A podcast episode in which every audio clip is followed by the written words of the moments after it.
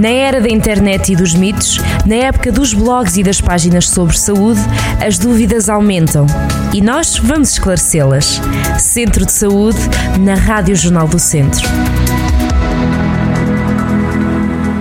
Sejam bem-vindos ao Centro de Saúde. Desta vez vamos falar sobre osteoporose com a médica Cristiane Lourenço, da Unidade de Cuidados de Saúde Personalizados de Vozela. Doutora, hoje vamos até Vozela. Como está? Bom dia. Bom dia, bom dia. Tudo bem por, uh, por aí, por Vozela? Tudo, tudo bem, obrigada. E vocês aí também? Também está tudo, está tudo, tudo, tudo ótimo dentro do possível. Doutor, hoje vamos falar de osteoporose um, e começo por lhe perguntar que doença é esta? Então, é assim, a osteoporose é uma doença do metabolismo do osso que se caracteriza pela diminuição da densidade mineral óssea e pela alteração da sua micro, microarquitetura, que o torna mais frágil e por isso mais suscetível à fratura. É uma doença que ocorre mais frequentemente associada ao envelhecimento ou nas mulheres no período pós-menopausa, mas também pode ocorrer de forma secundária quando associada a determinadas patologias ou fármacos que possam interferir na estabilidade do osso.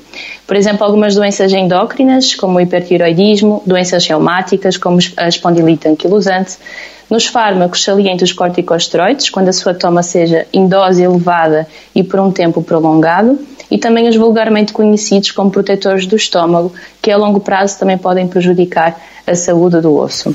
Doutora, fatores de risco, quais são? Existem uma, uma panóplia de fatores de risco. Alguns fatores que são, um, tanto modificáveis, como o baixo peso corporal, e o, e o, consumo de álcool, e outros também que não são modificáveis, ou seja, que não conseguimos controlar, como seja a idade, a história pessoal ou familiar de fratura. E como é que a osteoporose acaba por se manifestar? É uma doença silenciosa até o momento que ocorre uma fratura. E mesmo algumas fraturas uh, podem também ser silenciosas, como são os casos das fraturas vertebrais, que em dois terços dos casos os doentes não apresentam nenhum sintoma. Assim, é importante estarmos atentos ao risco de desenvolvimento de osteoporose, atuando de forma precoce e antes da existência de uma fratura que pode realmente cursar com um desfecho desfavorável, como por exemplo nos idosos, com a, com perda da autonomia. Doutora, e diagnosticar a osteoporose, como é que isso depois acaba por ser feito? É, é assim, o diagnóstico pode ser feito pela presença de uma fratura de fragilidade, isto é, uma fratura que tenha resultado de um traumatismo menor, de baixo impacto ou até mesmo que tenha ocorrido de forma espontânea. Isto ocorre mais frequentemente a nível do fémur proximal, das vértebras ou a nível do punho com a fratura do osso radial.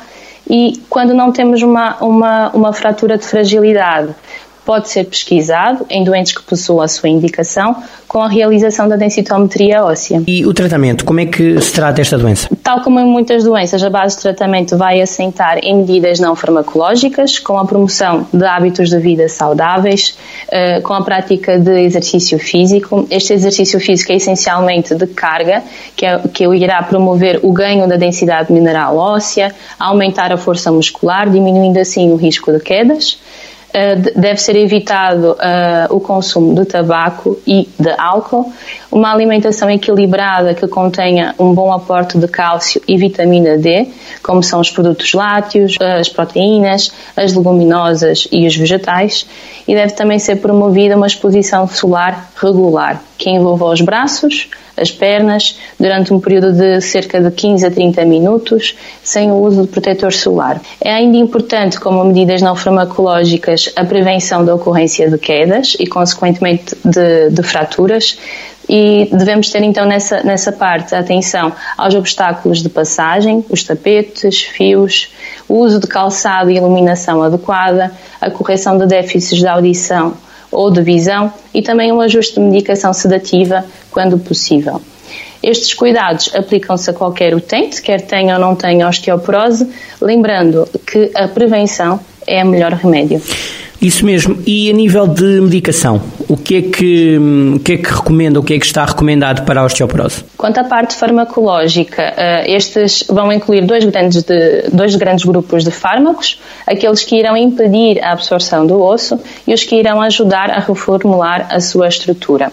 A escolha do fármaco deve ser sempre uh, feita de forma individualizada, garantindo a melhor adaptação do fármaco ao utente e, por conseguinte, por conseguinte, o sucesso do tratamento. Muito obrigado, Soutora. Ficamos aqui com alguns esclarecimentos sobre o que é a osteoporose. Até breve, Soutora, obrigado. Fique bem muito boa obrigada, sorte para, ir para, para todos. Obrigado e, e, saúde para todos aí. Bom, foi então a presença da doutora Cristiane Lourenço, da Unidade de Cuidados de Saúde Personalizados de Vozela.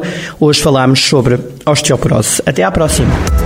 Centro de Saúde, na Rádio Jornal do Centro.